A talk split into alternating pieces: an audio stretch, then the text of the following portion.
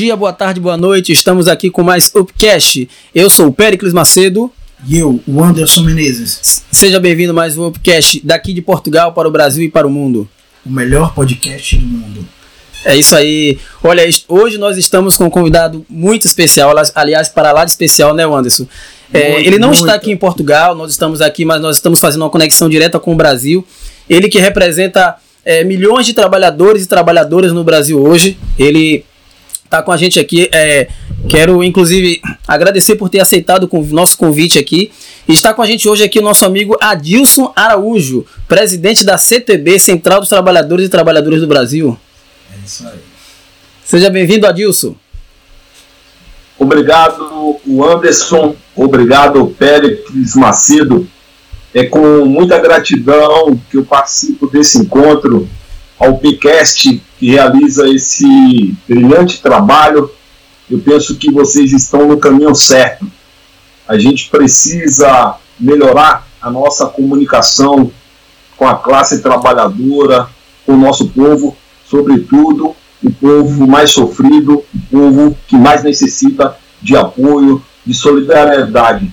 Então, para mim, é muito gratificante na condição de presidente da Central dos Trabalhadores e Trabalhadoras do Brasil, poder participar desse diálogo que reúne dois países irmãos.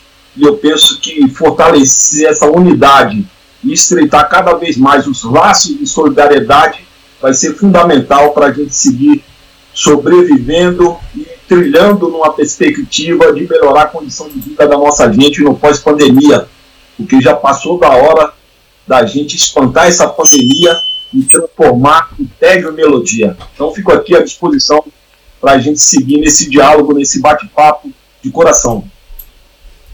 É isso aí, Edilson. Obrigado, muitíssimo obrigado por essa parceria, por dedicar um pouco do seu tempo, que eu acredito que é corrido, tenho, tenho certeza, né? Imagine aí ser a voz, ser a representação de centenas de milhares de brasileiros. Ainda mais nessa situação atual que o nosso país vive das injustiças contra a classe trabalhadora, né? É um, é um, é um dilema muito grande, né? É um momento desafiador, né? Mas Adilson, você é presidente da Central dos Trabalhadores e Trabalhadoras do Brasil, a CTB. É, como você foi parar até aí? Me conte mais um pouco sobre você. Você é baiano, eu sei, eu sou baiano também. Nós temos um pouco de uma história juntos, né? E aí me conte mais aí sobre essa sua experiência de sair da Bahia, de como você chegou aí na CTB. Então, Péricles e o Anderson, é, eu guardo boas lembranças da nossa confidência, né? Nós que militamos junto ali em Lauro de Freitas, no estado da Bahia, sabemos o quanto foi importante a nossa dedicação, né? O nosso trabalho ele rendeu frutos, é, fato que parte da nossa dedicação resultou em vitórias eleitorais importantes que ajudaram a melhorar a qualidade de vida do nosso povo. Então, assim, é, é, é fruto desse trabalho que você conviveu junto comigo, que a gente conseguiu ocupar um espaço na política e então logo alcancei a possibilidade de ser presidente da Central dos Trabalhadores e Trabalhadoras do Estado da Bahia, fui alçado à condição de presidente nacional.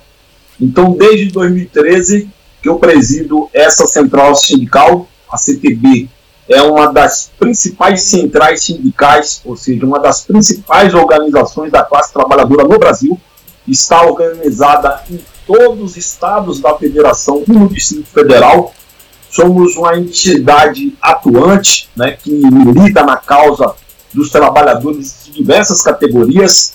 É verdade que o ciclo mudancista inaugurado por Lula construiu um Brasil diferente desse que nós assistimos hoje né? E eu penso até que vai ser muito bom que a gente possa dialogar, né? O que, que foi que mudou no Brasil? Eu sei que muita gente que vive hoje em Portugal, Portugal que recebeu muitos brasileiros, né? Sim, sim, verdade. É, é claro que do vista da nossa história, a gente sempre deve levar em consideração que o início de parte da nossa história, até porque nós temos uma história ainda não contada que reside antes de 1500, né? uma história dos povos originários. Mas na medida que nós enfrentamos uma colonização, é verdade que a nossa história muda. E muda é, drasticamente, né? De forma perversa, né? Sim, com certeza, de maneira muito cruel, inclusive, né?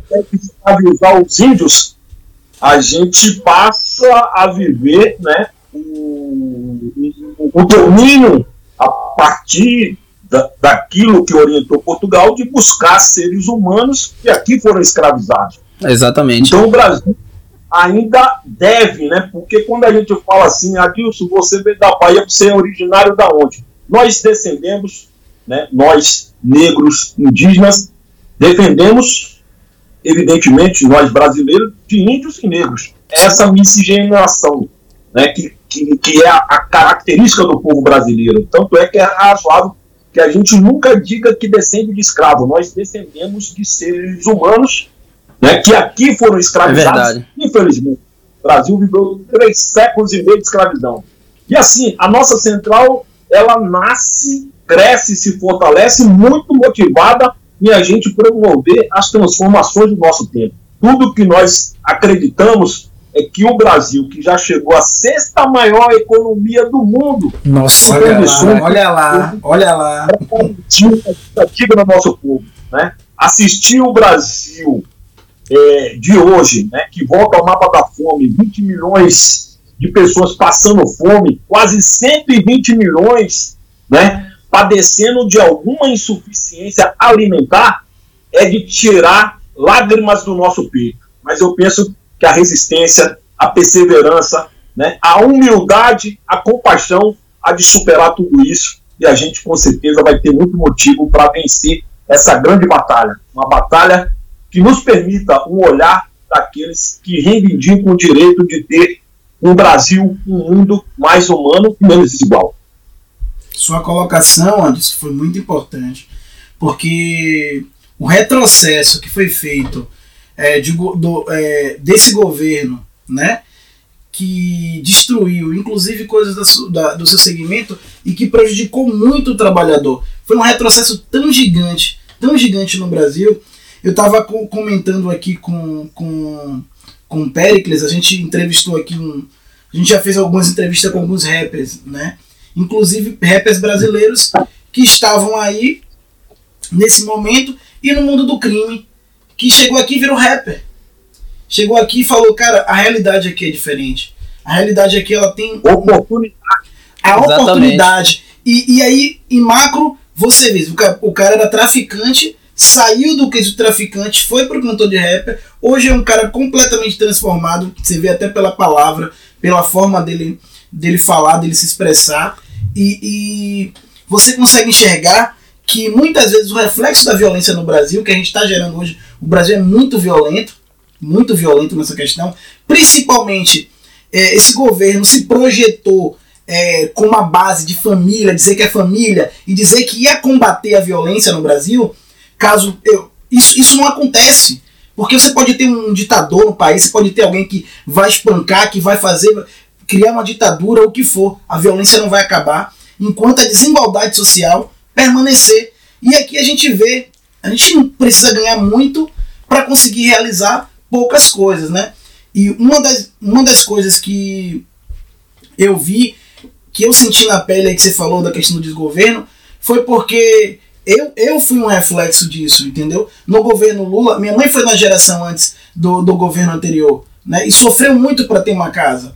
Eu fui já da geração do governo Lula, eu consegui ter uma faculdade, consegui ter um carro. E, e hoje eu vejo esse retrocesso gigante acontecendo no Brasil.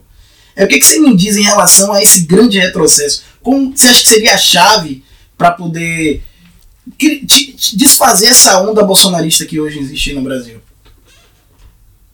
Anderson e Péricles, eu penso que a sua pergunta ela é muito pertinente. Né?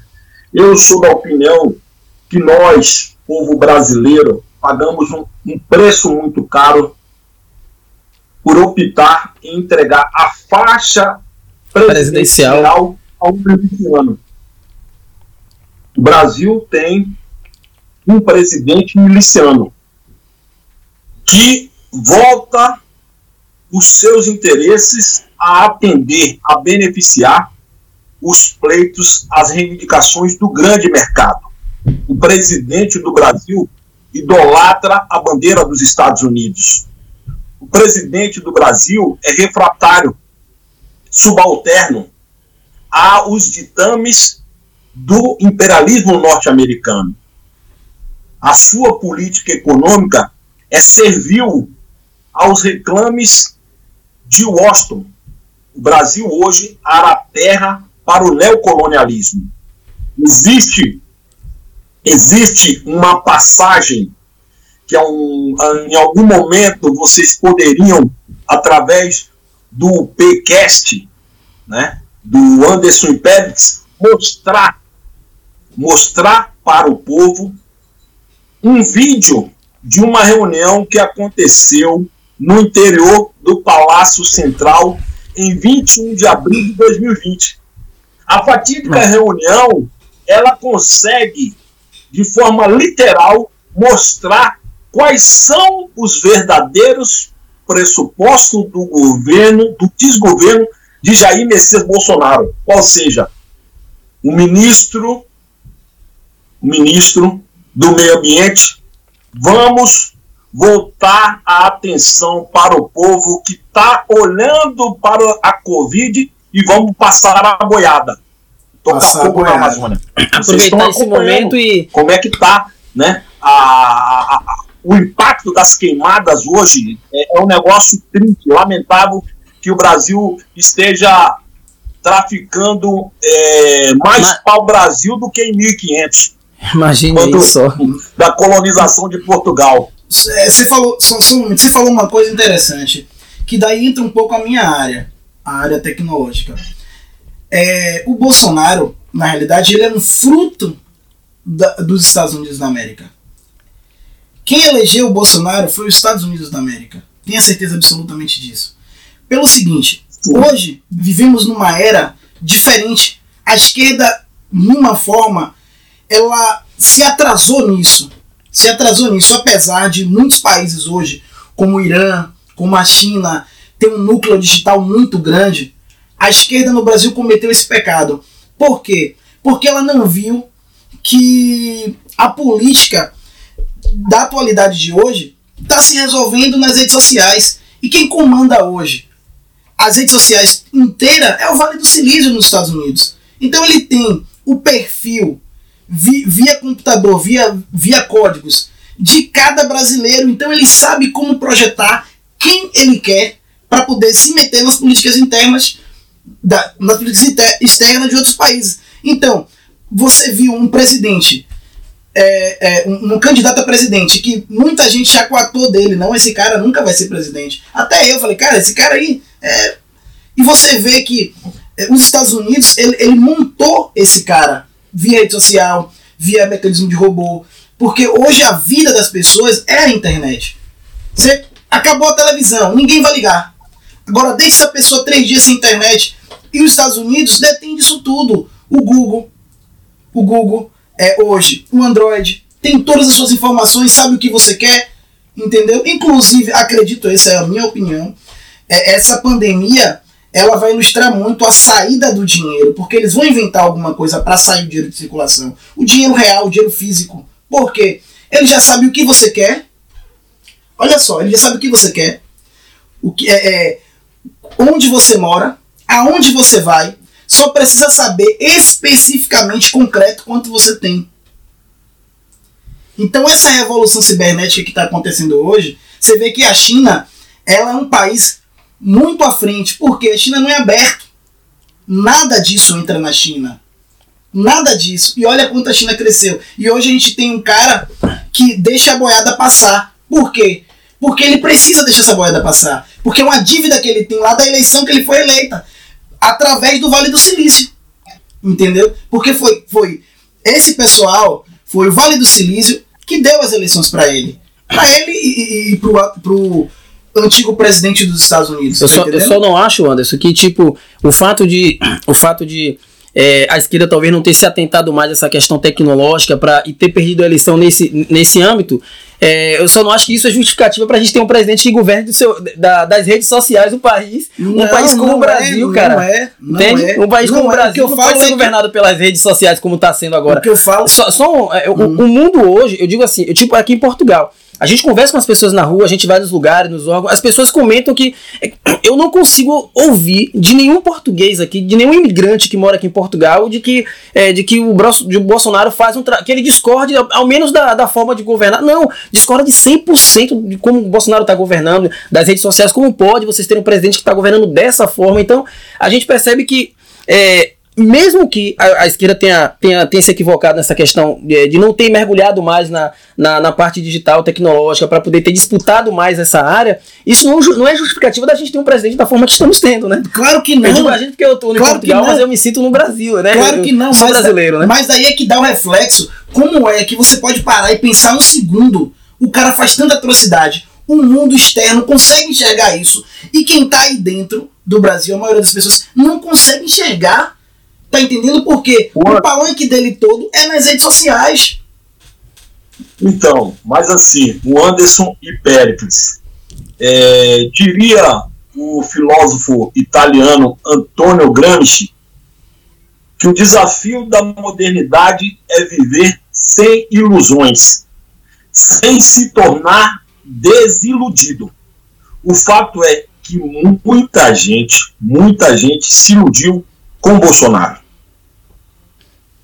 Sim. E não se iludiu só com Bolsonaro, se iludiu com Donald Trump, se iludiu com um, um, um, falso Messias que iria resolver os problemas do povo boliviano, do povo venezuelano. Ou seja, é, Bolsonaro ele, ele surfa na esteira de uma corrente que ganhou fôlego há um recrudescimento da direita, alicerçado em um fenômeno montado pela Cambridge Analytica, inclusive aqui no caso brasileiro, a Polícia Federal é, já publicou o laudo que dá conta de como eles utilizam os robôs, Parece os algoritmos, no sentido de vender inverdades. Então a reprodução que é uma da mentira, que é uma máxima utilizada pelo fascismo, influenciou nos processos eleitorais. Não só no Brasil, no mundo. No mundo esteira Sim. onda, Primavera Árabe, é, Ocupa Wall Street, Jornada de Junho de 2013, a Jornada de Junho de 2013 que mobilizaram milhões de jovens no Brasil, que reivindicou redução de 5, 10 centavos no transporte, que era a correta reivindicação, mas tinha algo de errado que dizia o seguinte: não vai ter Copa. Olha que quanto é imbecil pensar que toda e qualquer nação reivindica a Copa do Mundo, porque a Copa do Mundo atrai investimentos, atrai negócio. A construção das estradas, dos aeroportos, que gerou milhares de empregos, fez com que o Brasil chegasse depois da Copa do Mundo, ao final de 2014, com uma das menores taxas de desemprego do mundo. Então, assim, é claro que a gente não pode negar das nossas insuficiências, porque o Brasil melhorou a condição de vida do povo. O governo Lula Dilma tirou 40 milhões de famílias da linha de pobreza. A gente conseguiu comer melhor, se vestir melhor, mas nós não vamos conseguir resolver o problema do povo só na base do consumo. É necessário politizar, conscientizar as massas, formar politicamente, ter consciência de classe. O mundo capitalista impõe uma luta de classe. E a luta titânica é exatamente a gente ganhar o povo, a consciência das massas para que ela se conscientize da importância da gente combater efetivamente a desigualdade. Eu vivo hoje, saí da Bahia, estou em São Paulo. São Paulo é a décima cidade mais rica do mundo. A décima mais rica do planeta. E a, e, a, e a miséria, a necessidade do povo, a pobreza, um contingente de pessoas que estão na rua a brigar por um prato de comida, muita gente, inclusive, virando lixo para ter um, alguma coisa para comer. É a má distribuição de renda, né? É a má...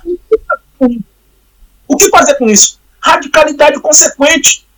Nós perdemos na política. O Bolsonaro ganhou as eleições, mas o povo começa a ter, de alguma forma, razões de dizer que o Bolsonaro não dá mais.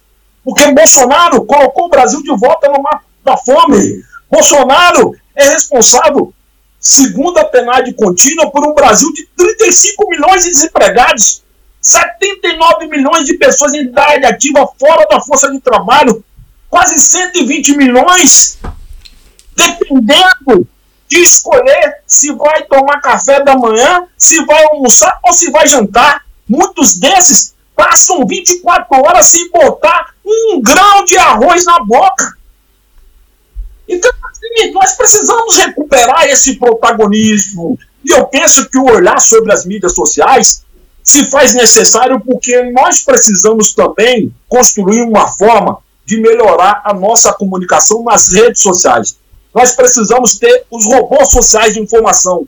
Não para mentir da forma desavergonhada que mente os bolsonaristas, mas para falar a verdade, para contar a história do jeito como ela é para dizer ao nosso povo que nós não merecemos sofrer. Ademais, no mundo todo, o Anderson e Pérez, a opção hoje é ofertar crédito, é estimular né, a retomada dos negócios. O crédito para o pequeno, para o médio e pequeno produtor, você garante gerar emprego, porque esse setor responde a 60% dos postos de emprego no Brasil. Agora o governo pegou, o ano passado, destinou 1 trilhão e 200 bilhões para os bancos. Apenas dizer, 4% chegou mão do pequeno consumidor. O banqueiro que concentra negócio. a renda, o banqueiro que concentra a renda, injeta dinheiro. E o... Ou seja, o Brasil tinha uma perspectiva desenhada pelo FMI de mais de 10% de queda no PIB. Só atingiu 4,1 porque foi aprovado pelo Congresso Nacional o auxílio emergencial de 600 reais, podendo ser pago até R$ 1.200 a chefe de famílias. Então, assim, foi isso que evitou que a tragédia fosse maior. Foram 220 bilhões destinados às pessoas pobres que, ao receber no caixa, entregaram na quitanda, na padaria, no supermercado, pagou a conta de luz, comprou um botijão de gás que hoje nem pode comprar mais o botijão de gás, porque o povo pobre no Brasil está cozinhando uma lenha. Né? O botijão de gás chegou a 120 reais. E por que isso acontece no Brasil? Porque o nosso óleo, que já atingiu a autossuficiência, o nosso petróleo, explorado pelo pré-sal, que chega a produzir mais de 3 milhões de barril dia, entrega o nosso petróleo para refinar nos Estados Unidos. E fechou, né? A refinaria aí, a Irlanda, né?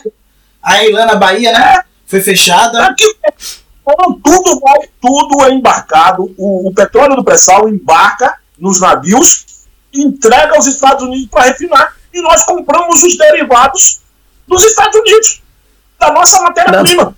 Então a gasolina que bateu 7 reais, o botijão 120 reais, porque a nossa opção é por essa política de submissão. É algo surreal que a gente está vivendo no Brasil. Agora, então o que fazer? Esperançar o nosso povo. Nós temos que esperançar o nosso povo. Agora, gasolina aí, Edilson. Vamos um para uma revolução. Mas nós, uma revolução que eu falo via é, o radicalismo. Mas uma revolução consciente, consequente, ela se faz mais do que necessária. Tomar café com o povo, dialogar com o povo, ir na igreja, ir na padaria, ir na feira. Não precisa saber rezar mas também não se deve xingar Deus. É ser humilde e saber como se aproximar do nosso povo que carece muito da melhor informação. Porque hoje o que o governo faz é mentir. O discurso de Bolsonaro na ONU, me perdoe. O vexame, né? né? Não que, que seja algo absurdo comer uma pizza no meio da rua, mas você sabe que o problema dele ter comido a pizza na rua é porque ele se negou a tomar vacina. E, e, o negacionismo de Bolsonaro levou à morte de mais de 600 milhões de brasileiros e brasileiras.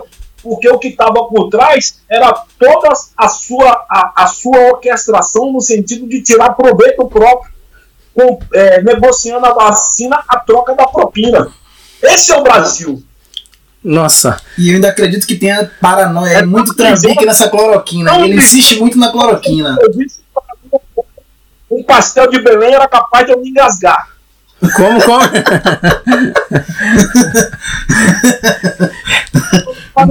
o, Brasil, o Brasil de Bolsonaro é tão indigesto que se vocês servissem para mim agora um bolinho, ah, okay. um pastelzinho de Belém, capaz de me engasgar. Rapaz, eu, eu, voltando aqui o que você falou da gasolina, rapaz, eu fico imaginando assim, ó. O, o Brasil ele chegou ao ponto de da gasolina chegar a 7 reais, né? O salário mínimo no Brasil é mil reais, não é isso? O salário mínimo no Brasil hoje está mil reais. Ou seja, a gasolina está 7% do salário mínimo.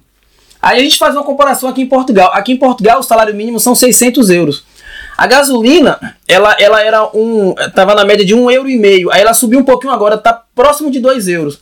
Mas se você taxar em um, um euro e meio, ou seja, não chega, é, é chega a 2,5% do salário mínimo. Olha a diferença de 7% do salário mínimo.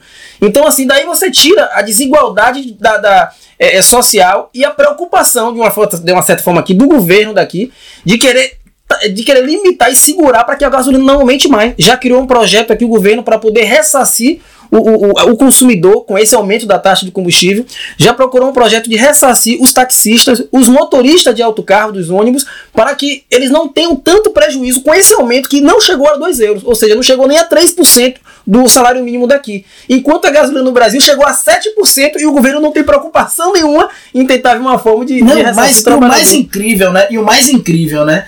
É, os caminhoneiros estão fazendo greve, paralisação, querendo fazer, né? em prol do governo. Vai entender isso. Vai entender isso. Um país que. Um, um, presidente que. Se falou da parte da agricultura familiar, da parte da, da renda, no, principalmente no campo. Ah, o Brasil está batendo os business, os recordes na agricultura. Claro, claro. O que, que ele está fazendo? O que ele está fazendo? Financiando os grandes agricultores, que é o agro. Né? Todo mundo sabe, o agro não gera muito emprego, o agro em si não gera. A solução está na agricultura familiar. Os caras têm máquina para tudo, praticamente. Máquina para tudo. Entendeu? E, e, e, a exporta os melhores, né? Porque, é, é, é, é, na minha concepção, isso é claro, na minha concepção, o, o valor do real ao dólar, né? Pô, tá, tá, tá uma coisa que. Aí você pega agora Paulo Guedes, né? O ministro da Economia, Lucrando com Lucrando com isso. Tá entendendo? Lucrando com isso. Né? Com a desinformação. Aí você pega também o agro.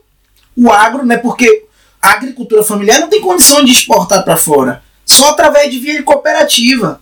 Né? Mas o agro não. Ele, ela, eles têm conexão direta com a Europa, com os Estados Unidos, com vários países. Aí o cara vai fazer o quê? Num país onde não existe a fiscalização da porcentagem que você precisa que, que você pode exportar.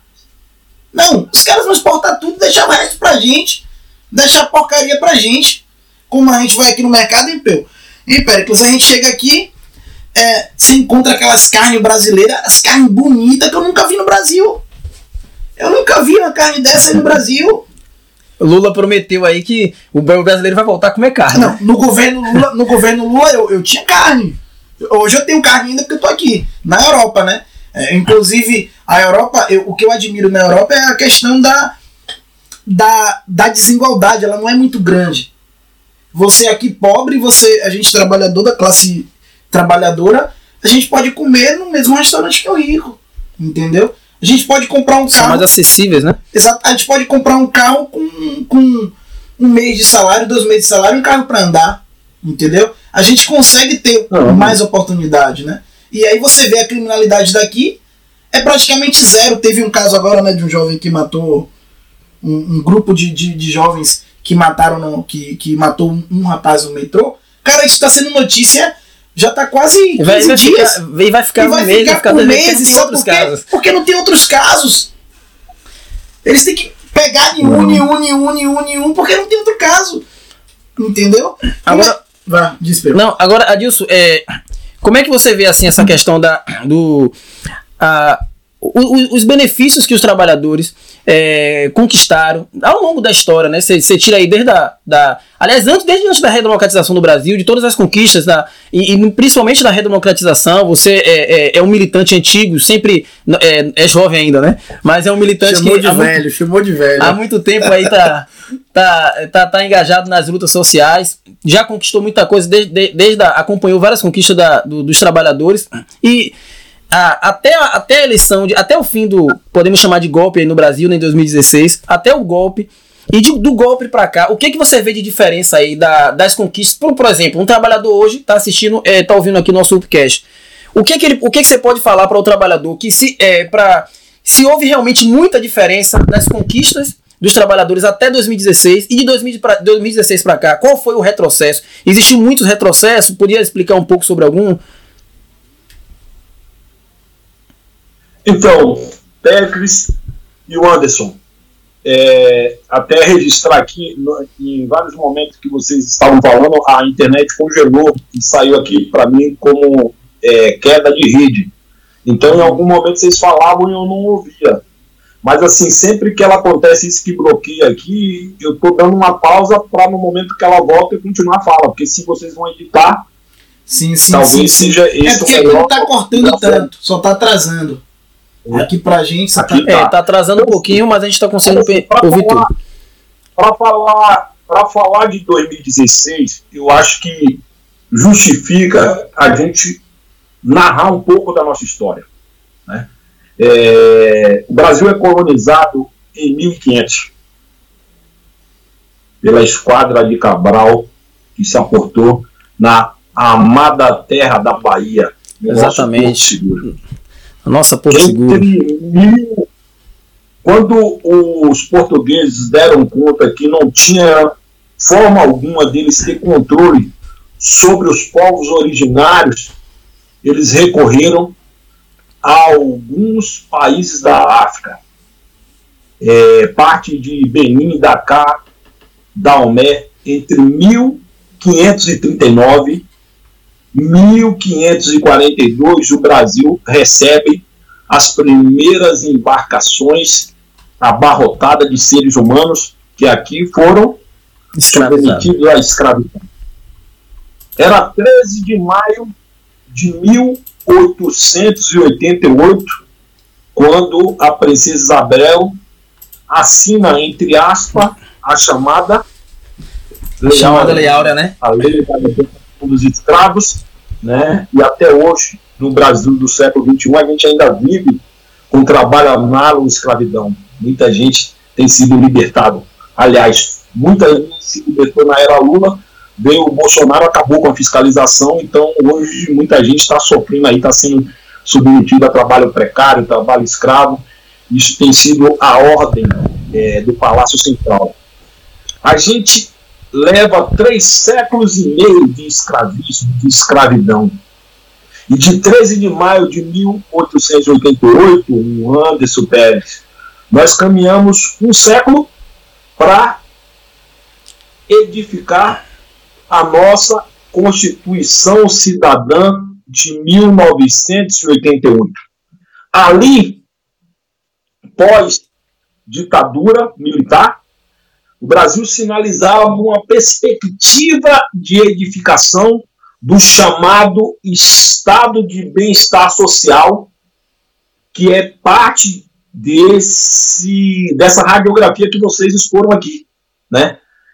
É, o estado de bem-estar social ele foi concebido a partir da Segunda Guerra como um, um norte para você combater as desigualdades, né? É, trilhar uma perspectiva de igualdade, é, oportunidades. Então, assim, se pensou a Constituição, que é uma das melhores constituições do mundo, né? inclusive buscamos atribuir valor a um sistema de saúde que é um dos melhores sistemas de saúde do mundo, o sistema único de saúde do nosso SUS. Portugal, né? inclusive. Né? Melhor, sou prova viva disso. Sofri ah. um acidente na mão, ah. quase perco a mão. O negacionismo de Bolsonaro sem a defesa da vida através do SUS, o Brasil estaria vivendo o retrato de uma guerra de grandes proporções. Então, o SUS, o Sistema Único de Saúde, evitou o mal maior. Dele dependeu a nossa sobrevivência, a nossa assistência, o seguro social.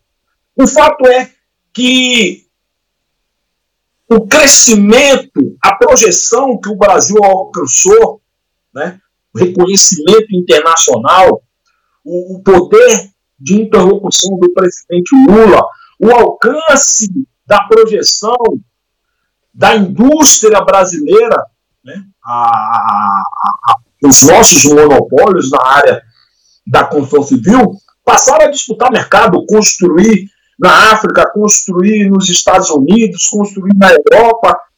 Nós fizemos uma mudança de grande paradigma. O Brasil se empodera na medida que a gente faz a opção de retomar a engenharia nacional, a política de conteúdo local, construindo o nosso navio, construindo o nosso submarino, construindo a nossa plataforma, que até antes de Lula a gente fazia a opção de emprestar.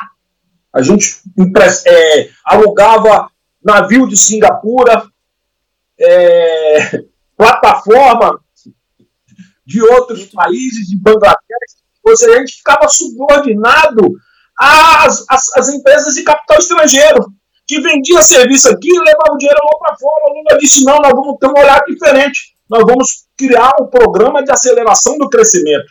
Investir dinheiro, atrair o negócio privado para colocar o Brasil em uma outra condição. E esse Brasil permitiu o nosso povo, que só andava de pau de arara, ir para o norte do país visitar seus familiares de avião, comer uma picanha, ir na Disney, viver melhor, ou seja, ter direito à dignidade, sem alterar, porque a realidade da era Lula, tal quanto é hoje, ainda não mudou o perfil socioeconômico. Por quê? Porque 1%, 1% dos mais ricos acumulam, concentram 28% de toda a riqueza do país. 10% detém 43% de toda a riqueza do país. Nossa. Então, assim, isso, verdadeiramente, no momento trágico como a gente assiste, o que, é que o governo deveria fazer? O que se faz na Europa? Qual é a principal fonte de sustentação do estado de bem-estar social? Taxação das grandes fortunas. Claro, taxa tem que taxar os ricos. De lucros e dividendos, taxação da herança. Da herança. Aqui, a burguesia brasileira quis encarcerar o Lula usando como argumento a, a, a, a, suposta, a suposta aquisição de um triplex em Guarujá, de um sítiozinho em Atibaia. O, Infelizmente, o nosso conterrâneo, Pérez, foi pego com 55 milhões Nossa, pois é, em né? Gedel Vieira Lima. É. Você já imaginou se o presidente Lula fosse pego com uma maletinha de é. dinheiro? Que se não seria? Agora o Lula se libertou de 11 processos. Inclusive escreveu um livro retratando o quanto foi empregado o uso do lawfare ainda que ele tenha direito à presunção da inocência, tenha se defendido, o encarceramento foi exatamente para tirar ele da disputa.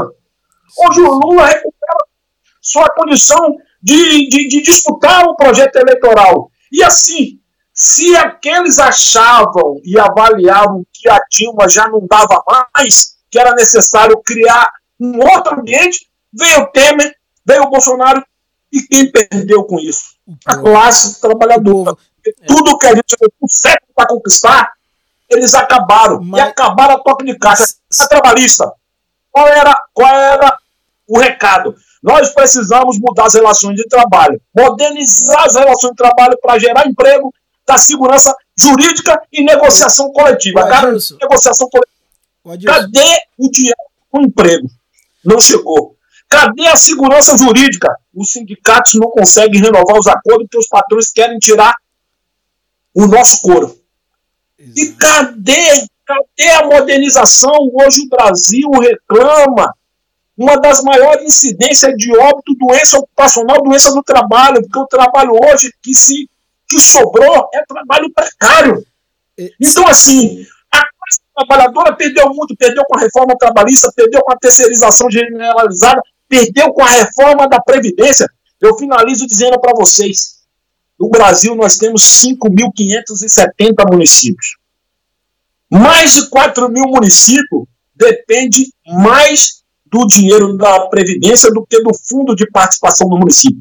22 milhões de famílias recebem um salário mínimo de benefício da aposentadoria. E o Paulo Guedes e o Bolsonaro queriam cortar pela metade.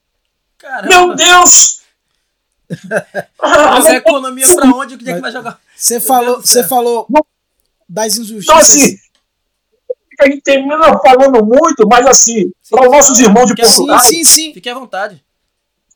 Saber, conhecer um pouco dessa realidade nos ajuda, inclusive, com que muitos daqueles que se iludiram também, que estão fora do país, em 2022 tem uma responsabilidade, tem um compromisso de ajudar a gente a mudar essa história tão obscura, né? essa página agora... tão triste sim, sim. do Brasil.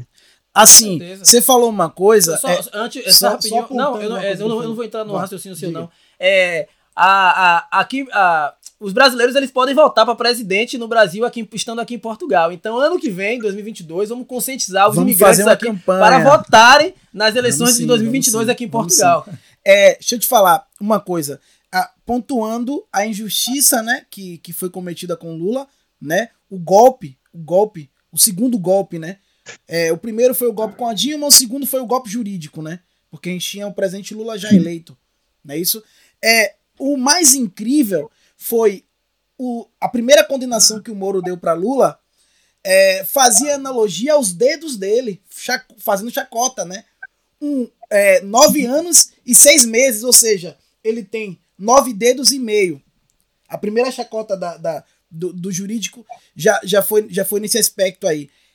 Você vê a forma com que foi conduzido todo aquele teatro, né? Todo aquele teatro. Você hoje olha para a riqueza de Bolsonaro, que ele insiste em dizer que só tem uma casinha, outra casinha ali. O COAF já pegou várias coisas deles aí, mas é, é abafado, aquela coisa ali é abafado. E você, você vê um, um, um, um uma lei, os juristas totalmente comprometido, porque na história, de toda a história do Brasil, o único presidente preso foi o Lula. E por incrível que pareça, foi um presidente que já, já passou fome e veio da classe, de, da classe baixa. Que ironia, né? Que ironia. Você acha isso uma coincidência? Entende? E o que ele mais lutou então, para combater a fome, né? O Anderson, é, eu penso que a nossa Constituição, a nossa Carta Magna, ela de algum modo foi vilipendiada, né? É, se, se desconsiderou é, muitas das razões ditas por Lula que ele sustentou o tempo todo de que era inocente e que nada melhor do que o tempo para provar sua inocência, que foi provada. Né? É, foi negado ao Lula o direito da presunção da inocência. Lula foi, foi condenado, preso, sem ter direito à defesa. E isso muito com a complacência do, da, do, do, do, do STF, da Suprema Corte. Porque essa Suprema Corte é ela mesmo que, que reconhece o, o quanto houve de, de aberração jurídica no processo que condenou o Lula. Né? Ou seja, de alguma forma, é, embora tardio, eles reconheceram o erro, o dano que causaram ao Brasil. Hoje, inclusive, eles passaram a perceber o quanto o Bolsonaro se, se constitui uma ameaça, uma ameaça não somente à nação, mas sobretudo à humanidade, né? Já que há alguns pedidos já em Haia, né, de que ele seja é, punido, né? Por ter tido esse comportamento hostil, negacionista, de confrontar a ciência, de, de, de, de ridicularizar, de expor, né? É, Bolsonaro ele, ele, ele, ele, ele se revelou ser uma grande ameaça à vida. Sim. Enquanto né? o mundo estava não usar máscara, incentivar a aglomeração, é, agredir os países irmãos, é, agredir a OMS, confrontar os poderes da República, né? o Congresso Nacional, é, o STF, tudo isso revela o quanto de maldade Bolsonaro vem promovendo para o país. Inclusive a insegurança jurídica, né, do ponto de vista da relação comercial, da atração de negócios, o Brasil vive um quadro de muita instabilidade. O que fazer? Nós precisamos recuperar o tempo perdido. É verdade que compete a nós, povo brasileiro, dias de reflexão. A gente há de considerar, porque uma vez consagrado e dado o resultado eleitoral, nós não temos como culpar o povo. Né? Bolsonaro venceu as eleições. Mas todo o mal que ele cometeu desde o primeiro dia que ele assumiu o posto de presidente da República há de ser questionado e eu penso que o questionamento ele vai encontrar o devido espaço nas urnas. É claro que Bolsonaro tenta antecipar as eleições, criando um fato político a todo, a todo instante. Ele critica a zona eletrônica, que é já reconhecida em todo o mundo como um método mais eficiente, né, mais avançado, inclusive o método que ajudou a eleger ele, porque é, ele, ele foi eleito através das urnas, né? Há uma contradição profunda nisso, mas o fato é que ele se espelha, né? É, é, é na condição de um presidente lambibotas, ele tem muita disposição em reproduzir é, o comportamento hostil e asqueroso que se revelou por parte de Donald Trump. Só que Trump também perdeu as eleições. E eu penso que, de bom modo, se a gente levar em consideração que há também uma mudança em curso, que a gente não pode deixar de referenciar né, a vitória no México, a retomada na Bolívia, a eleição de Pedro Correa no Peru, a mudança importante que vive o Chile, essa transição né, que tem ajudado é, numa construção de, de, novas possibilidades, né, paridade entre homens e mulheres, né, uma, uma nova constituinte, o resultado alcançado na Argentina, que também se contrapôs à agenda né, é, ultraliberal, eu penso, e a, e a recuperação dos poderes políticos do Lula vai desenhando um cenário de novas possibilidades. Novas então, eu penso que vai ser né? fundamental. Primeiro, a gente considerar que nós não vamos resolver os nossos problemas brigando com aqueles que votaram no Bolsonaro. O que nós temos que ter a capacidade de pensar e agir grande e de demonstrar para essas pessoas que Bolsonaro foi um equívoco. Nós erramos quando fizemos a opção por Bolsonaro. Devemos apresentar uma nova perspectiva. Que perspectiva nós precisamos sinalizar para o nosso povo? Uma perspectiva de um Brasil mais humano, de um Brasil que tem um olhar para aqueles que necessitam, para aqueles que, que reivindicam o direito de trabalhar e dignamente ter o seu salário, poder comer melhor, vestir melhor, ter sua casa. Não digo nem o carro, porque se a gente resolver os problemas dos modais, melhorando a nossa malha rodoviária, ferroviária, né? permitindo o povo ter um meio de transporte mais eficiente, que o Brasil é deficiente nisso. Nós não temos um sistema ferroviário, nós não temos um sistema de VLT, nós não temos é, uma hidrovia, nós ficamos devendo ainda até a possibilidade que foi sinalizada por Lula de se construir um, um, um trem-bala para transportar os passageiros de São Paulo ao Rio de Janeiro foi podado. Ou seja, foi interrompido muitas coisas que o Lula deu início, mas que o governo ultraliberal pôs uma pá de cal em cima e se depender do Bolsonaro, nós não vamos lugar algum. Isso aqui vai voltar a ser o um retrato é, do, do Amistar, né? aquele velho filme que retrata o americano. Sim, né? sim. E como é que você se sente vendo que o Bolsonaro... A vida escrava...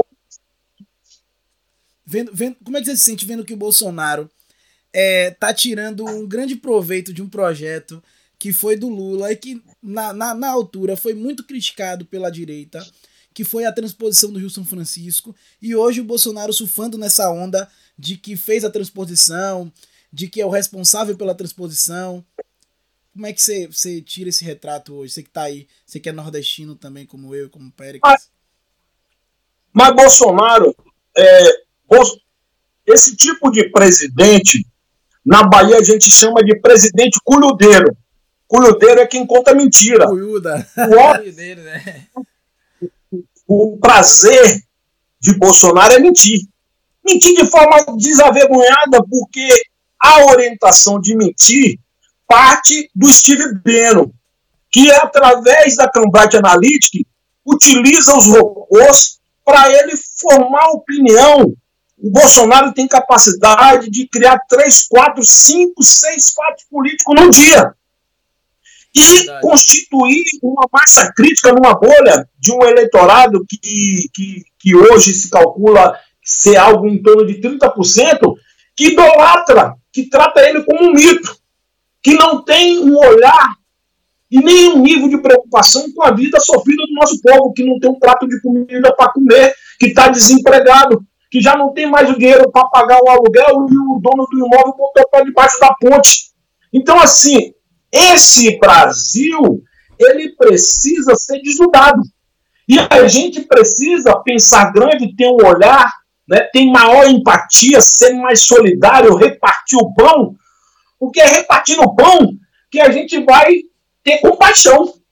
É claro que você não vai conseguir amansar o coração de uma pessoa que destila ódio, de uma pessoa que é racista, preconceituosa, mas a, a, a, a, resposta também não vai ser né, armando a população. O Bolsonaro ele idolatra o, o, o, o, o general Ustra, Ustra né? que foi é, que, que, que, que vitimou, aliás, apareceu com corpos de muitos brasileiros que têm famílias que choram a perda dos seus filhos até hoje não vai encontrar nunca mais. Então, o Bolsonaro é esse escopo né, do atraso, da ignorância, é, de um presidente é, literalmente genocida. Genocida porque praticou o negacionismo e negou a possibilidade das pessoas terem a vacina de forma mais célere. Bolsonaro sequer garantiu a distribuição em massa de máscaras, álcool gel, se negou até a possibilidade do Brasil testar em massa, porque se a gente tivesse testado em massa, como muitos países no mundo afora o fez, né? Sim, sim. Entre eles, inclusive, a Nova Zelândia, que foi um dos, um dos maiores exemplos, né? Do ponto de a China, sem indiscutivelmente, testou em massa. Lockdown separou o povo, voltou à normalidade muito rápido. A gente vai. Não conseguiu alcançar normalidade e não vai alcançar a normalidade enquanto a gente tiver um presidente anormal. Esse é o grande fato. A, a gente vai conversar é aqui, Adilson.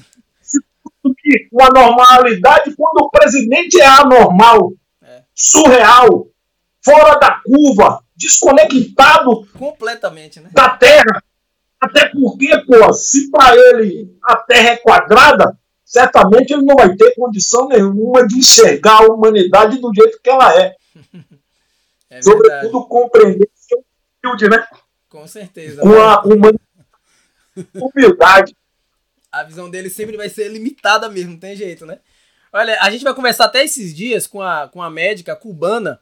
Ela mora aqui em Portugal e ela vai falar um pouco também, inclusive, como foi que eles combateram a pandemia lá em Cuba. Bem interessante, né?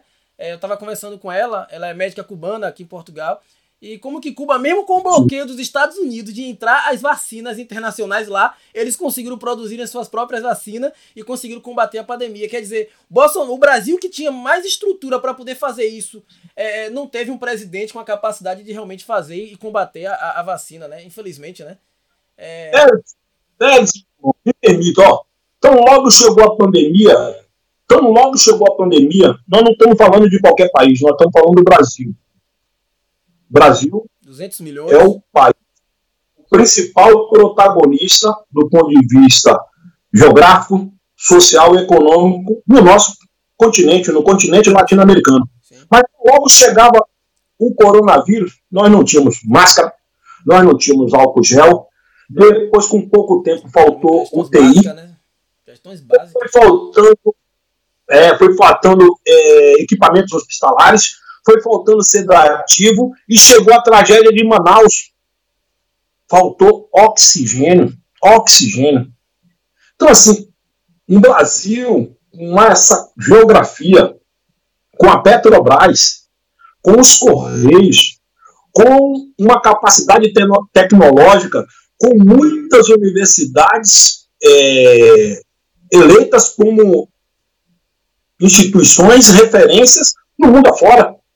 A gente ignorou, a gente não, não, não botou dinheiro devido na saúde, a gente não, não fez, pelo contrário, tem duas semanas que o Bolsonaro aprovou um corte de 650 milhões na ciência. Ou seja, tudo que se precisa para você responder os gargalos estruturais e projetar uma perspectiva pós-pandemia é investir mais em ciência, tecnologia, inovação, desenvolvimento e pesquisa. É fato. O mundo consegue sobreviver e alcançar a possibilidade de responder a essa equação mais rápido se ele se prepara mais do ponto de vista científico e tecnológico. Com certeza, né? Então, assim, o Brasil está tudo isso porque há, algo fora de, de, conexão. Ainda ontem, o secretário de, de, de o ministro de Cultura, é, o secretário de Cultura, disse que, que ele é o, o Black Ultra, Black Ultra, idolatrando o, o, o, o, ditador, né? o general Não, ditador. E o incrível é que a, a ciência e tecnologia, o, o, que é um ministro ainda é um astronauta. É um astronauta. Ele deve estar no mundo da lua, né? Ele deve estar no Lula. O ministro da Tecnologia teve um corte na sua frase e ele silenciou. Não, ele tá na Lua. Eu acho que ele tá em missão. Tá em missão na Lua. Não. Souber que tem algum foguete em teste, avisa pra gente, pra gente meter ele dentro desse foguete e jogar ele pro espaço. Mas vamos tentar conseguir um aqui já mandar logo urgente. Urgente. Eu não vejo, eu nem sabia. Eu, tipo, um exemplo, eu nem sabia quem era ele. O cara não aparece pra nada. Amarra o Bolsonaro, 01, 02, 03, 04, tudo junto. Pois tudo pro espaço. Pra... Agora, olha disso. É, é, indo numa, numa linha pra gente ter, ir terminando aqui, né? Indo numa linha que você comentou sobre o nosso, o nosso alvo não é bater na, na nas pessoas que, é, que acreditaram no Bolsonaro e que votaram, né? Principalmente um público-chave aí, que inclusive é motivo de muito debate. Inclusive, esses dias a gente estava comentando sobre isso é, no podcast aqui. É, os evangélicos foram um dos maiores protagonistas da vitória de Bolsonaro. Eu sou evangélico hoje, né? Eu, é, eu acredito em Deus e, e hoje eu sou evangélico. E eu, graças a Deus, né? Eu não votei em Bolsonaro em 2018. Eu estava no Acre. É, eu vivi uma temporada no Acre, Adilson. Não sei. Não sei, não sei se você é, é, sabia, mas eu vivi no Acre, acompanhei inclusive um, um, mandato de uma grande deputada lá, a Perpétua, você deve conhecer muito bem, Perpétua Almeida. Votei nela como deputada federal, uma, faz um grande trabalho lá no Acre, muito bonito mesmo. Eu tive o privilégio de votar nela e lá eu, eu, eu votei no. É, votei em Haddad, né? Eu é, queria ter votado em Lula, mas votei no Haddad. E no primeiro e no segundo turno, é, declarando aqui meu voto, não tenho nenhum problema com isso. É, mas ouço também a opinião de pessoas que pensam diferente, sem nenhum problema. Mas a questão é o seguinte: os evangélicos foram o principal protagonista da vitória de Bolsonaro. E como é que você vê? É, eu vejo, por exemplo, que os, os, evangélicos é, eles foram iludidos também né? Porque que Bolsonaro pregava família, pregava, é, é, inventou muitas fake news, né? O kit gay, coisas que é, conseguiu convencer os evangélicos de que, é, é, de que a esquerda é, era ruim para, para os setores evangélicos, sendo que Lula nunca fechou nenhuma igreja, o mandato de Lula e de Dilma sempre tiveram aproximações com os evangélicos. Mas como é que você vê aí esse cenário de conseguir atrair os evangélicos para poder ter uma votação diferente daquilo que foi em 2018? Como é que você vê essa, essa aproximação com os evangélicos? Tá dando pra, pra ouvir aí ou tá cortando? Cortou, agora voltou. Voltou? É, eu falei, eu falei, por exemplo, sobre a questão da. da eu, eu morei no Acre, né? Eu não sei se deu para o ouvir. É, e quando eu tava lá, é, até dois, eu, eu saí do Brasil, eu saí do Brasil no final de 2018. No finalzinho de 2018, início de 2019, eu saí do Brasil. É, e assim, eu percebi que o maior protagonista da vitória de Bolsonaro, um dos maiores, né, foram grupos evangélicos. É, embora eu seja evangélico, mas eu, declarando meu voto, não tenho nenhum problema, votei em Haddad no primeiro e no segundo turno, votei em Perpétua, é, Perpétua Almeida como deputada federal, é, e não, não tenho nenhum, nenhum, nenhum receio de anunciar meu voto, sendo evangélico, inclusive. É, agora, como a gente atraiu os evangélicos? Como é que você vê essa nova fase? Uma vez que os evangélicos, no meu ponto de vista, foram enganados com um discurso é, estelionatário de Bolsonaro, é, defendendo, dizendo que, dizendo que defendendo a família, dizendo que combatia é, o, os kit gay, que na verdade foram muitas fake news. E como é que você vê essa aproximação com a esquerda, sendo que Lula nunca fechou a igreja evangélica, pelo contrário, sempre teve aproximação com, com, com os setores evangélicos. Mas como é que você vê essa reaproximação com o público evangélico?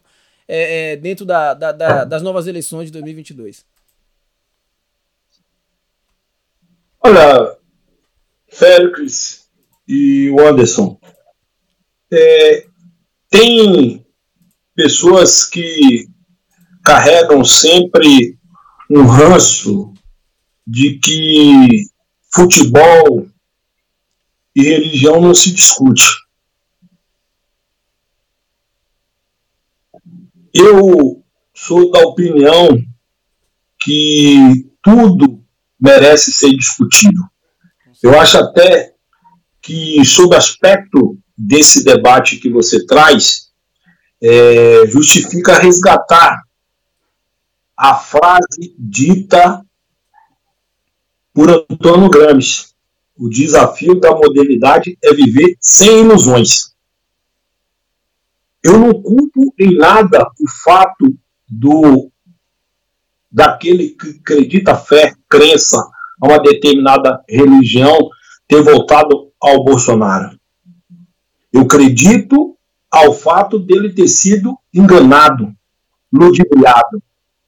E a gente sabe que a mentira repetida muitas vezes, essa máxima utilizada pelo fascismo, ela soa como verdade. Então, a, o uso desse meio que tem sido empreendido dioturnamente pelo Bolsonaro faz com que ainda muita gente se iluda. Então, assim, é sensato da nossa parte buscar a palavra que a gente tem que tomar o café no terminal de ônibus, e na padaria, e na partida de futebol, e na igreja, que seja para ouvir, sentir, saber, conhecer mais, porque ali também é um espaço de aprendizado, de reflexão, de você conhecer as pessoas. Nós, durante o debate da reforma da Previdência, fizemos conversa com todo mundo.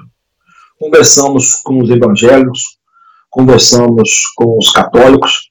Eu me lembro, inclusive, que em uma das conversas que nós tivemos aqui com o representante da CNBB, nós tivemos um encontro aqui em São Paulo com o Dom Pedro, Dom Pedro, arcebispo de Campinas.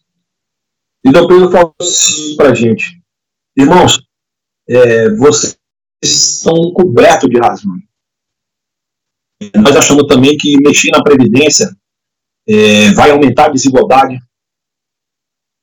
vai impor mais dificuldades ao nosso povo pobre, ao povo que necessita, ao povo que percebe do benefício da aposentadoria e pensão no salário mínimo, que salva famílias. Quantas e quantas famílias percebe esse salário mínimo e, a, e, e, e paga as contas de casa, ainda tem o filho agregado? Famílias pobres o benefício da aposentadoria sustenta famílias, porque as famílias pobres, é, muitas vezes, com muita gente desempregada, termina sendo a principal fonte de renda.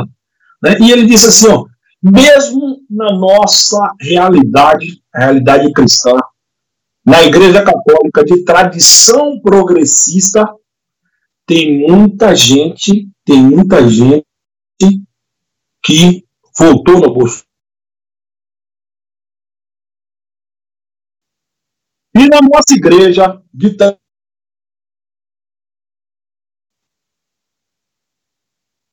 Repito, na nossa igreja de tradição progressista, muita gente está achando que tem que mudar a Previdência porque ela é deficitária. Então, assim, há uma disputa de narrativa a ser feita.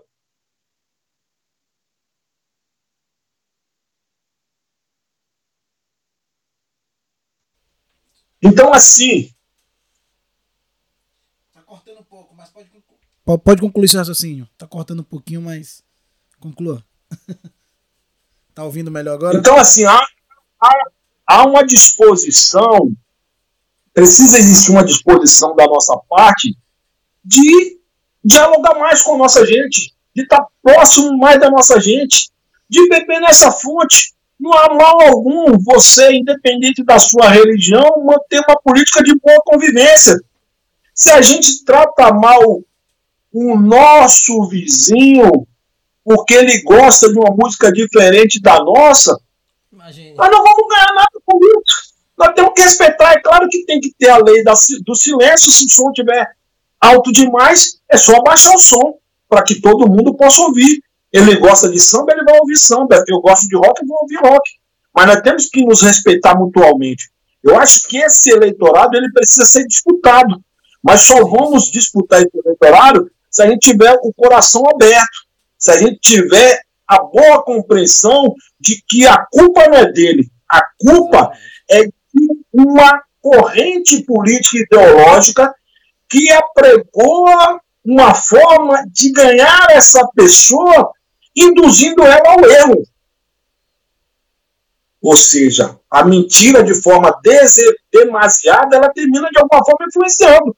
E o uso das redes sociais impactaram muito esse tipo de diálogo entre os evangélicos, porque o uso da, da, da, das redes via WhatsApp, via Facebook, é, fomentaram esse tipo de discórdia. Né? Você vê o absurdo, pô. Eu, eu, eu tenho o Sindicato da Educação Infantil é, o Anderson e, e Pérez, aqui em São Paulo, é filiado à CTB. E numa reunião com 500 professores, mais de 95% de mulheres, as professoras indignadas dizendo assim, porra, quando foi na escola, quando foi na escola que nós distribuímos é, uma madeira de piroca para as crianças. Imagina. Mamadeira de piroca. E isso foi utilizado. Quer dizer, os professores choravam, indignados com esse tipo de comunicação que se fez, que de alguma forma não, não atingiu o Haddad, atingiu um profissional que lida diariamente com, a, com o trato das crianças, dos jovens e do adolescente. Então ela disse assim: nunca houve isso. Kit gay nas escolas, meu Deus. Então, mas isso foi utilizado de alguma forma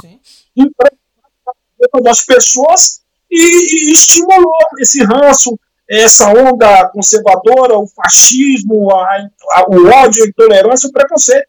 Então, tudo isso precisa se diluir, e eu acho que da razão da gente existir é ter amor no coração para a gente sobreviver e esperançar o nosso povo.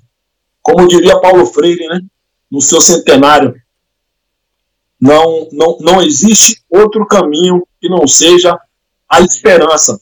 E o grande desafio nosso é esperançar o nosso povo. Se a esperança é revolucionária, nos abraçamos a ela. Show de bola, meu amigo. Show de bola. É isso. Paulo Show Freire. de bola mesmo. É grande Paulo Freire. Paulo Freire. Adilson, queremos agradecer aí, agradecer ao, ao momento, ao convite mais uma vez, agradecer. Agradecer porque você se disponibilizou aí o tempo, um, uma boa parte do seu tempo aí, né? Com agenda grandiosa aí é, correndo esse Brasil. Não sei como é que tá a questão da pandemia, uhum. mas eu sei que você corre o Brasil aí, seja de maneira online, seja de maneira presencial. E separou esse tempo para poder é, é, estar com a gente aqui e nossos ouvintes aí poder estar tá ouvindo um pouco da, é, do que pensa aí a CTB, do que pensa aí o presidente da CPD, da CTB, a liderança da CTB. E que continue, cara, com o seu trabalho. Parabéns aí pelo trabalho, parabéns aí, sucesso na sua jornada, sua caminhada. E quero dizer que voltará mais vezes. Se tiver oportunidade é, de convidar, já, já fazemos o convite antecipado para estar aqui Isso. com a gente mais vezes. Vamos, vamos arranjar uma forma de tentar ajudar o nosso país, mesmo aqui da, à distância, né? A gente tá, pra gente ter, ter uma vantagem, né? Se corresse tudo mal aí, porque nossa moeda fica mais valorizada agora, né? Mas pra gente é uma tristeza, né? Muito grande. Então, é, a gente vai fazer de tudo, tentar fazer a campanha aqui mesmo, porque aqui a gente pode voltar para presidente da República, né? Das pessoas que estão inconformadas, eu digo que pelo menos uns 100 eleitores muitos que vieram para tem. cá, muitos que vieram para cá vieram inconformados com a situação no Brasil, né? Portugal, é, eu acho que a maior quantidade de brasileiros, acho que é aqui no Algarve, né?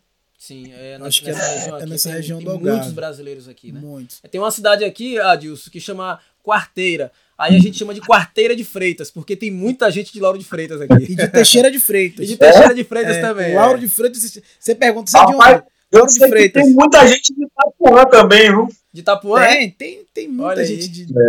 Eu acho que baiano tem muito. É, tem muito baiano, tem muito baiano aqui. E a gente tem que trazer. É interessante que a galera, muita gente ouve, né? Acompanha o nosso podcast pelo, pelo, pelas Spotify, plataformas, né? Pelo plataforma. Spotify, não é isso? E, e trazer um pouco dessa realidade, é, ver no que o, o trabalhador foi prejudicado, com uma sua figura, né, que está aí à frente dos trabalhadores, está sendo a voz de vários trabalhadores aí no Brasil, ajuda a formar essa opinião do público que está aqui. Porque esses votos Ótimo. também, esses votos também contam, entendeu? Esses nossos votos contam. Eu vou fazer a questão. Eu, eu vou largar o que tiver, até trabalho para poder ir votar, entendeu? Para poder ir votar. Eu ah, moro hoje no estrangeiro com voto de protesto, né? E eu, eu falei, olha, se Bolsonaro ganhar as eleições, eh, não, primeiro eu falei, se, se Dilma for impeachmentada, eu saio do Brasil. Aí demorei um pouquinho, falei, olha, se Bolsonaro ganhar, eu, aí eu caio fora mesmo. Ele ganhou, cumpri minha palavra, né? Aí, Só retorno quando o Lula voltar ao poder, né? Ou à esquerda, de uma certa forma. E, e só que o que eu fico triste é que eu ainda tive, por menos condições que eu tive, eu ainda tive condição de fazer essa imigração. E quem não tem hoje, tá entendendo? Que tá, que tá sendo é, é, submetido a esse desgoverno, a passar fome, necessidade. Cara, tem um amigo que falou, Anderson, por favor, cara, me leva pra aí, porque eu já tenho um ano, um ano e pouco, quase dois anos que não consigo arrumar emprego. E pra gente ir finalizando, rapaz, Meu irmão, meu irmão foi pra Polônia. olha, Não tava também desempregado, tá na Polônia. Aí você não vê, tava aguentando mais situação. Você vê aí. agora o, o- recorde de, de, de, de imigrantes brasileiros que foram deportados nos Estados Unidos, na fronteira, né? Você vê o reflexo hoje. O- a gente tá, eu estava assistindo o Nexo Jornal, que eu gosto muito do, do, do Nexo. Aí você vê a. Você vê, você vê, cara, todo mundo querendo fugir de uma certa forma ou de outra. E, Eu- e- e você faz uma alusão, Anderson, por exemplo, é, pra gente finalizando aqui, né? É, o tra- o- no- no- olha como a gente tá acostumado com tantas conquistas no Brasil. E que, mesmo aqui sendo Europa, mesmo aqui sendo tendo muitas coisas mais à frente, a gente vê que nossas conquistas no Brasil são, são grandiosas. São- são Olha, o trabalhador aqui, Adilson, se ele faltar ao trabalho por, por questões de, de saúde, se ele for ao médico, com atestado de trabalho, ele, ele não ganha aquele dia. Ele leva o atestado para justificar o seu dia, mas ele não ganha aquele dia. É descontado do seu ordenado aquele dia. No Brasil, olha as nossas conquistas como nós, como nós temos. O trabalhador com atestado médico, ele, ele ganha o dia dele. É um direito do trabalhador do Brasil. Você vê essa, essas conquistas que o Brasil tem em referente a outros países. É um exemplo para outros países. Sim, com certeza. E A Que eles querem acabar com tudo. né? é isso que eu, Eles eu, querem eu queria acabar chegar, que eles querem acabar. né? Ele se espelha no pior dos, dos outros países, né? Dos do países do primeiro mundo. Poderia se espelhar na França, que tem uma lei trabalhista muito bom a França, aqui do lado vizinho. Vizinho, Mas então, tem uma uma, boa- uma boa lei trabalhista, entendeu? Muita gente diz aqui, muitos amigos meus imigrantes, não, cara, eu quero trabalhar para França. Porque a França. Aqui tem coisas boas também. Sim, Eu sim. acho que. Eu acho assim. É até, até uma crítica mesmo, até aqui para Portugal, tu não tá me ouvindo. Eu acho que em questão de, de, de trabalhista, Portugal ainda tem que evoluir muito, entendeu? Mas uma coisa eu admiro em Portugal, uma coisa eu admiro, talvez forçado pela Europa. Portugal tem uma taxa de, de, de distribuição de renda muito, muito justa, entendeu? Eu não vou dizer que, que é a excelência, mas ela é muito justa comparada à distribuição de renda do Brasil, né? Que você cria aí marginal, cria meio monte de coisa, porque o cara não tem opção de uma quadra poliesportiva do lado da casa dele. Seus pais têm que trabalhar Tá entendendo? Sua mãe tem que trabalhar, ele não tem uma grana para poder estudar em um colégio integral, porque hoje, no, no cenário que temos hoje, não, não, não tem. Lula, no governo Lula construíram muitas, muitas creches e hoje vem fechando até escola.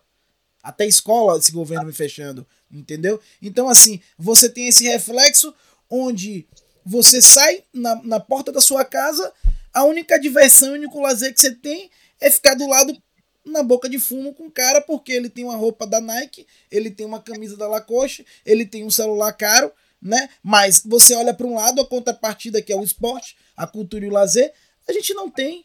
Porque a cultura olha... foi tirado, né? A cultura foi tirado. O, o, o esporte, é, é, você vai para um lado, você olha uma quadra, olha para o outro dentro de um bairro, não vê uma quadra poliesportiva. Aqui, você sai aqui na frente, você vai ver uma, duas, três, quatro. Não, e não é só futebol. Não é só futebol. Muita gente não se enquadra no futebol. Tem gente que vai se enquadrar no skate, tem gente que vai se enquadrar no basquete, tem gente que vai. Existem vários outros esportes.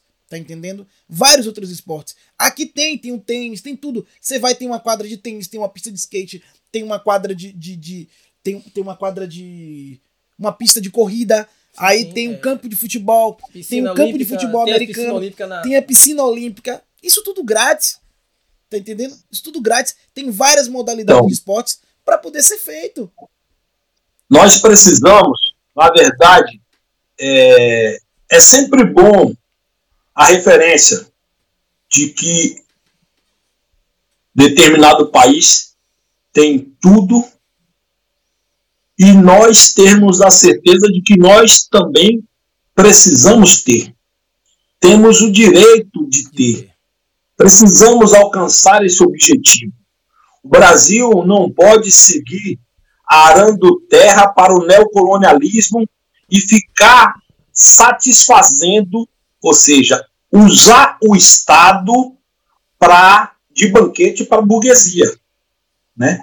O Estado ele é universal, ele precisa atender a todas e todos, o dinheiro público ele precisa ser investido no social. Não é para ficar servindo de banco público para enriquecer rico, para enriquecer mais ainda os ricos.